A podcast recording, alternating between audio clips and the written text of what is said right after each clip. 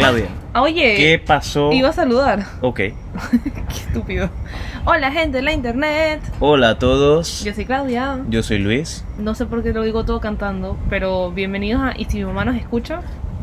El podcast. Bueno, Luis. hoy Claudia, ¿qué pasó en el año 1999? vamos- Bueno, nuestra hermana mayor se graduó del colegio. Eh, ¿No fue en el 2000? No, fue en el 99 en Japón, en el 2000 en Latinoamérica. Ok, en el 2000 para nosotros que vivimos en Latinoamérica. Bueno, conocí la mejor, no, el mejor anime que he visto en mi vida, que marcó un antes y un después, un así como cuando divides las generaciones, dije las, las generaciones y las épocas de antes de Cristo, después de Cristo. Eso fue Claudia antes de Digimon y después de Digimon. Ok, así que vamos a hablar de Digimon. Primero, tengo que explicar un poco la premisa del el anime. Digimon es una serie sobre unos niños que Eran como 7 u 8. eran 7, 8, Primeras temporadas. que iban a un campamento de verano y de una manera misteriosa quedaban en un mundo digital. Ojo, estamos hablando del mundo digital en los años 2000. O sea, no había toda la tecnología que hay ahora mismo. Y bueno, ellos desarrollan aventuras, van venciendo villanos, regresan al mundo, o sea, tienen una serie de aventuras para salvar el planeta de los peligros que tiene el mundo digital. Ahora bien, vamos a decir, este Luis Carlos y yo co- coincidimos en este criterio y es que puede ser que nos consideramos muchos haters o gente que pues no esté de acuerdo con nosotros, que eso está ok, pero Luis y yo pensamos que Digimon es mucho, mucho, mucho mejor que Pokémon, es superior en todo el significado de la palabra. Ahora bien, ¿por qué yo considero que Digimon es superior? Los personajes eran como siete, bueno yo me acuerdo las primeras temporadas porque pues después cuando salieron las otras tres, pues me hice adolescente y dejé de ver anime. Después ahora de adulta regresé. Ella pasó por esa época en que los adolescentes decían, ¡Ew! ¿Ves anime? ¡Loser! Ah, y ahora es cosas de pretty. Exacto, yo pasé completamente por esa etapa. Otro día hablamos de, eso, de ese tema, de ese sentido falso de ser cool. Pero nada, eh, los personajes me parece que eran increíbles. Cada uno tenía como un rol específico dentro de la trama. No era como Pokémon que te acuerdas de Ash Ketchum, de Mitzi, Mitzi, Misty. Misty. Misty. Mitzi es la profesora de religión. Oye, Misty sí. ¿Estará, es- estará viva la profesora de religión? Esperemos que sí. Si nos escucha profesora Mitzi, le mandamos saludos. Hola. Este, bueno, y de Brooke. Brooke. Ok, sí. Brooke y Misty estaban ahí como de adorno. Nunca supimos sus papás, sus hijos, qué les gustaba, qué no les gustaba. O sea, estaban ahí solo, solamente como un complemento a la historia de Ash Ketchum. Pero en Digimon, cada capítulo tenía un enfoque en uno de los personajes, tenía una trama, un nudo, una conclusión.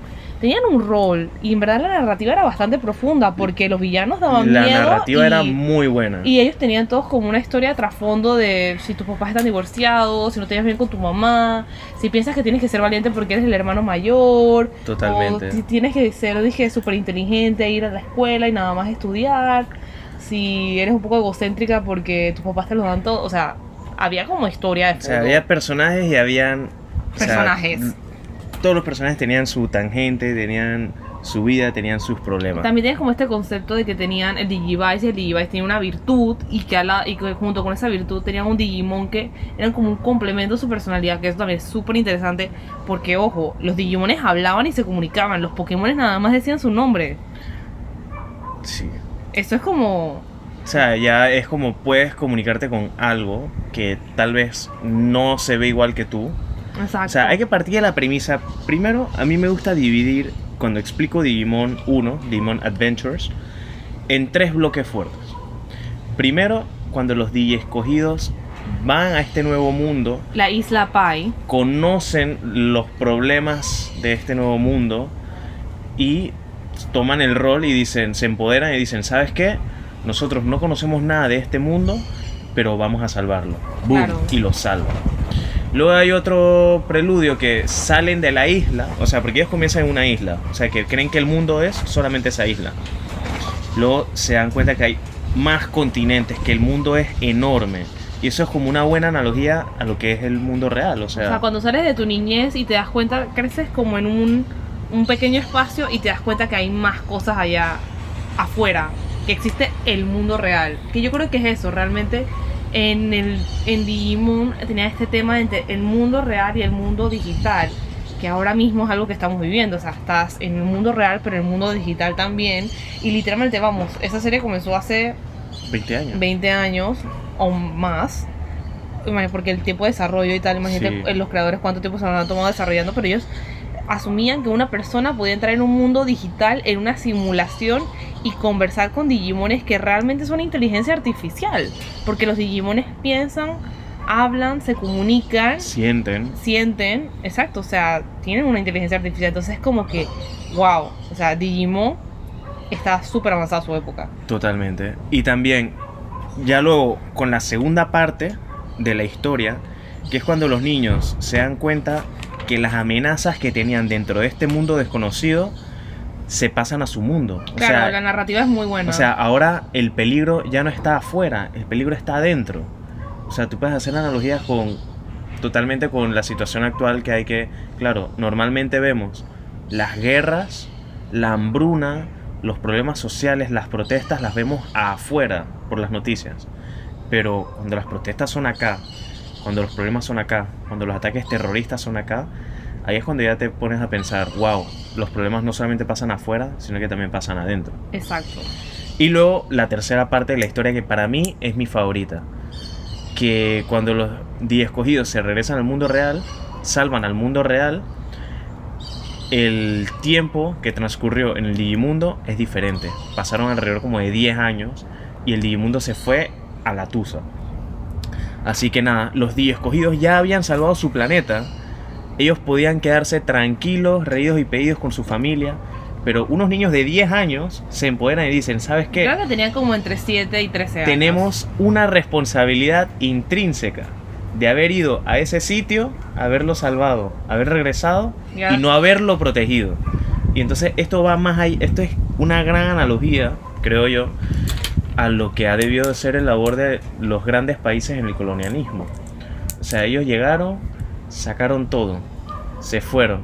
y luego sacaron todo, lo dices como que se lo, saca- lo sacaron de una buena manera. No, nos robaron nos todo. saquearon todo. Nos Pero bueno, robaron. O sea, un país que hace una labor, digamos, que lucha por la democracia en otro país y luego se va y no construye sistemas que puedan ser sostenibles a largo tiempo o que se autorregulen, Claro. conlleva a la perdición. Y eso es lo que pasó con los niños elegidos. Fueron, salvaron, se fueron y, ahora todo quién los salva. Por un tubo, exacto. Total. Entonces es complicado. Tienes como ese sentido de responsabilidad con un mundo al que tú querías. Y eh, eso es lo que traigo de vuelta a colación. Que en verdad la narrativa era increíble.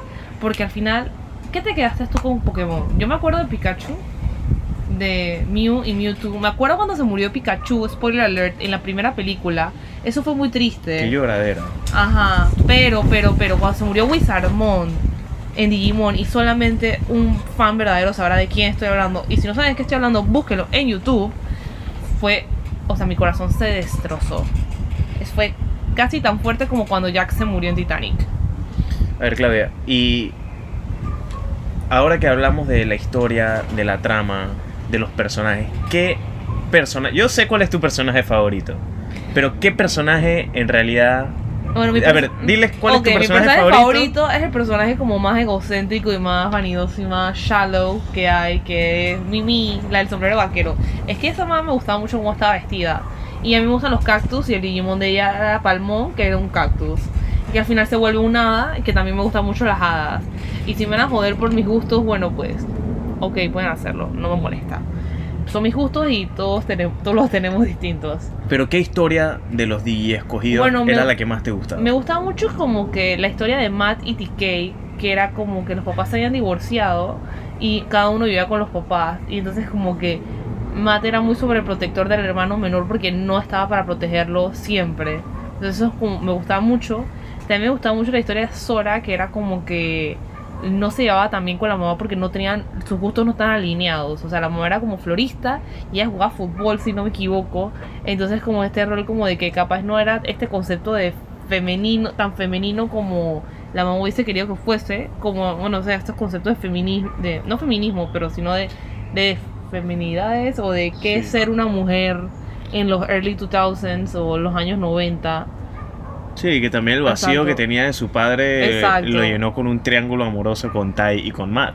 Bueno, ese triángulo amoroso fue muy fuerte. Al final, ¿con quién quedó con Matt? Al final quedó con. Ahora, 20 años después, con una película, Ajá. spoiler alert, Sora quedó con Matt Ajá. y Tai quedó con la niña nueva que Ay. metieron en la película. De la nada. ¿Y Mimi con quién quedó? Mimi, no lo sé. Ah, ok. No me acuerdo, Estaba súper preocupada por Mimi. Sí. Pero no, o sea. Digimon es una franquicia fuerte. Ha tenido, creo que 5 o 6 temporadas. Yo creo que el tema es que lo que falló Digimon, que maybe Pokémon era superior en eso, porque no voy a decir que Pokémon era una porquería, es que Pokémon se prestó mucho como para la venta de artículos. O sea, el, El capitalismo, marketing. el marketing, el capitalismo que estaba relacionado con Pokémon, o sea, es increíble. Porque literalmente han pasado tres generaciones y Pokémon sigue, siendo, popular. sigue siendo popular. O sea, vamos a ser viejos y todavía va a haber Pokémon. Exacto. Y nada, o sea, la cantidad de productos que se hace de videojuegos ha sido increíble. Ponte un ejemplo, Digimon. Yo me acuerdo que tuvimos unos Digivice cuando éramos chiquitos. A mí se me perdían. Yo no, no, no sé dónde eran caros. Nos los compraron una vez en un viaje y yo amaba ese Digivice. O sea, era para mí, dije, preciado. No sé dónde está ahora, pero o sea, un ejemplo, no me acuerdo de más nada, ningún otro ítem de juguetes que haya tenido relación con Digimon, pero en cambio Pokémon había los juegos de Nintendo, los muñequitos con los que jugabas, las cosas, las colecciones, Los las calcomanías, los tazos, o sea, todo, todo, todo, todo, todo, todo, todo. Yo creo que capaz en ese sentido como que Pokémon hizo una resonancia mayor con el mundo occidental por el tema de los, o sea, todos los productos Con todos los relacionados con artículos que podías venderle a todos los niños. Exacto, aparte que también tenías como 101 Pokémones y la idea era aprendértelos todos de memoria. Y bueno, yo me quedé en 101, obviamente. 150 Pokémon. ¿No era 101? No, eran 150. Ay, ups. Veo que no hicimos la tarea para el podcast. Bueno, juraba que eran 101. No, no pasa nada. Digo, tal vez te aprendiste 101 y se te vieron 50 o más que ver, maestro Pokémon. Ay, sí, 150. Y Totalmente. yo como pensé que era 101. Man, y a mí también, por lo menos, la versión Latinoamérica de Digimon lo que tiene son muy buenos actores de voz. Ujú. O sea, en Latinoamérica hay un talento bueno, de el, doblaje sound- el soundtrack de, increíble. el soundtrack de Digimon es muy bueno. Ricardo Ok, yo no sé Silva ustedes- en, en Spotify, búsquenlo. Es increíble los intros de anime Yo que no hace sé ese si tipo. ustedes lo han hecho, porque yo sí lo he hecho y lo voy a aceptar, pero si te buscas a veces las canciones de los animes que veías, animes, Sí. ajá, de los animes, es que me confundí por un momento con manga, después otro día hablaremos de esos conceptos. Cuando ves los animes de pequeña, los buscas en Spotify, los cantas y te los sabes de memoria, es increíble. O sea, yo todavía recuerdo las canciones de Sailor Moon y de Candy Candy, pero después vamos a hablar de Sailor Moon y Candy Candy y los efectos negativos que tuvieron en mi vida amorosa. Wow. Ajá, Pero sí, yo digo que una historia es tan buena como sus villanos. ok. Así que, ¿qué villano tú te acuerdas de Digimon y como qué fue lo que te marcó de él? Bueno, yo me acuerdo, eh, Miotismon, ese era el primero, ¿no? Miotismon era el vampiro, ese fue como el, El que primero. se... No, el primero fue Devimon, que era como un diablo. Ajá, que ese fue el que de, venció Angel, Angelmon. Que Angemon lo venció, pero Ajá. sacrificándose. Ajá, pero después volvió a ser un huevo chiquitito y renació. Bonito. Ajá, era super cute. Este, me acuerdo de Apocalypse. Apocalimon, el Apo- último. El último porque están como en un... Están como cuando se te daña la computadora que todo se pone negro y ves como números y, y tú piensas como que, man, ¿qué hice? Bueno, ellos estaban en ese espacio adentro y literalmente estaban de que, man, ¿qué hicimos? Wow, Ajá. Ok. Pero es así, o sea, Sí, totalmente. Estaban como un espacio que no podían precisar Exacto, qué estaba estás pasando. en una simulación adentro de un espacio digital en el cual todo se está yendo a un- por un tubo. Sí, porque el, Y no el- sabías, el- dije, porque el tipo al salir. final pierde y dice, ¿sabes qué? Me los voy a cargar a todos, voy a Y autodestruirme. claro, se comenzó a desintegrar todo. Y lo que lo salvó fueron los Digivice. Exacto. Claro, un objeto que en verdad no tuvo mucha presencia ni tenía una personalidad, al final fue lo que lo salvó. Algo Claro, que lo tuvieron desde el inicio de la El aventura. era como. Era un beeper en verdad. Era como un celular. No, era un beeper. O sea, era como un iPhone disque... Pero sí, eh, era un beeper. Era un beeper. Era un beeper, la verdad es esta. Y Para lo los que no saben qué es un beeper, Búsquenlo en estás Google. bien joven y Y- búscalo en Google. Por favor. Sí, mira, a mí los villanos, hay dos villanos que me gustaron mucho. Uno, Miotismón, que era como un vampiro, que ese fue el que tenía su organización criminal, ojo, porque esa fue la primera organización criminal que conocí, que la tenía en el Digimundo y la transfirió a el mundo real. No sé, me imagino que la transfirió porque pagaba menos impuestos acá, no sé, pero, o sea, fue como, wow, buen villano, era bastante malo, el man Era bastante tenía- malo para los parámetros de un anime que ven niños menores de edad. Evidentemente no era tan malo. Correcto. Y nada, otro que, otro que sí me llama mucho la atención era uno que se llama Puppetmon.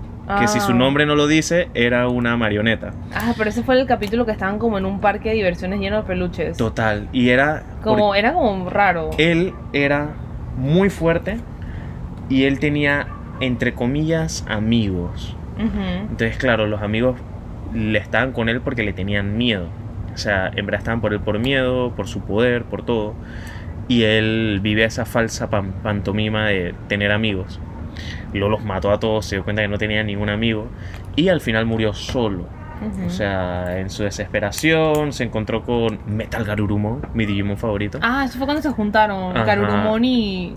Y no, que- no, no, no, estoy eso fue que Matt, Matt, porque Matt es el chico emo de todos los animes, que dice, ¿sabes qué? Yo me voy solo, se fue solo, y nada, le ganaron a Puppetmon. Pero, o sea, fue, fue, fue como, bueno, fue como, era un muñeco, todo era bonito, todo era colorido, pero en realidad había como un trasfondo oscuro y... O sea, como que todo lo que es de colores pasteles y lindo no siempre es lo mejor. Sí, y ahora que lo dices, sacas a colación de, de mundo de colores y todo, también había un villano, se llamaba Machindramón, que el mundo que él controlaba era como una ciudad. Todo era gris, o sea, en Digimon la paleta de colores era muy colorida, va, va, va, va, color, color, color, color, color. Y de la nada tú llegas a este mundo que es como una ciudad donde hay Digimones que son unos dragones pero con armas, o sea, literalmente armas de fuego. Y tú dices, wow, pero ¿de dónde sale tanta, tanta violencia, tanto gris, tanto lúgubre? Y ahora que vas creciendo y te vas dando cuenta, eso está muy presente en la sociedad. Las armas, la violencia, la guerra, el Claro. gris que tiene estas, o sea, O sea, al diferentes final países. lo que ves, yo creo que es algo bueno y es una una como un ensayo y un error, no, no sé si ensayo y error es la frase correcta, pero es como un ensayo, una práctica que podemos hacer, es ponte a ver las series que veías de chiquitos y analízalas ahora con tu perspectiva de adulto. Dices como que, wow, esto me estaba mandando muchos mensajes subliminales, los cuales no caí en cuenta de ellos porque tenía 10 años y no sabía qué era la guerra ni qué era el odio. Mm. Pero ahora a los más de 30 ya sabes que, wow, qué es la guerra, qué es el odio y a dónde te puede llevar la sociedad humana. Y this went really dark. Ujú. Así que nada, ¿qué lección final tú sacarías de Digimon, Claudia? Bueno, personal voy a sacar para mí es que no sé cómo aprendí todos los nombres de los Digimones y no me pude aprender la- los números de oxidación ni la tabla periódica cuando estaba en el colegio. Pero no, pienso que tienes que... Cada uno tiene una virtud. Y tenemos virtudes y defectos. Y que tenemos que trabajar con esas virtudes y defectos. Porque yo siento que los DJ elegidos tenían virtudes, valentía, honestidad, humildad, sinceridad, pu- eh, pureza, Pureza. amor, eh, esperanza, cosas así. Pero también tenían defectos de que eran como que o amargados, o que no socializaban, o que, que no socializaban mucho y no, decían, no expresaban qué era lo que le estaba pasando, o que eran un poco vanidosos, o que eran necios o tercos y tal. O sea, todos tenemos virtudes, todos tenemos defectos y tienes que cargarlas como una maletita y seguir con ellas en tu vida, de reconocer tus virtudes, tus defectos y sobrevivir. Al final, eso es lo que hay que hacer, sobrevivir. Así mismo. Yo creo que ya con eso cerramos el episodio de hoy. Esperemos que les haya gustado. Eh, si esto tiene para comentarios, déjenos comentarios. Y Sí, también háganos saber eh, si quisieran que analizáramos algún otro anime, alguna serie o que habláramos de algún tema específico, contáctenos. A ver, los que nos escuchan nos conocen, así que saben cómo llegarnos. Y los que no nos conocen, eh, déjenos un comentario y nos conocemos, pues. Gente de la internet, y ustedes saben, todos somos gente de la internet. Así que nada, un saludo a todos, manténganse sanos y salvos. Y adiós.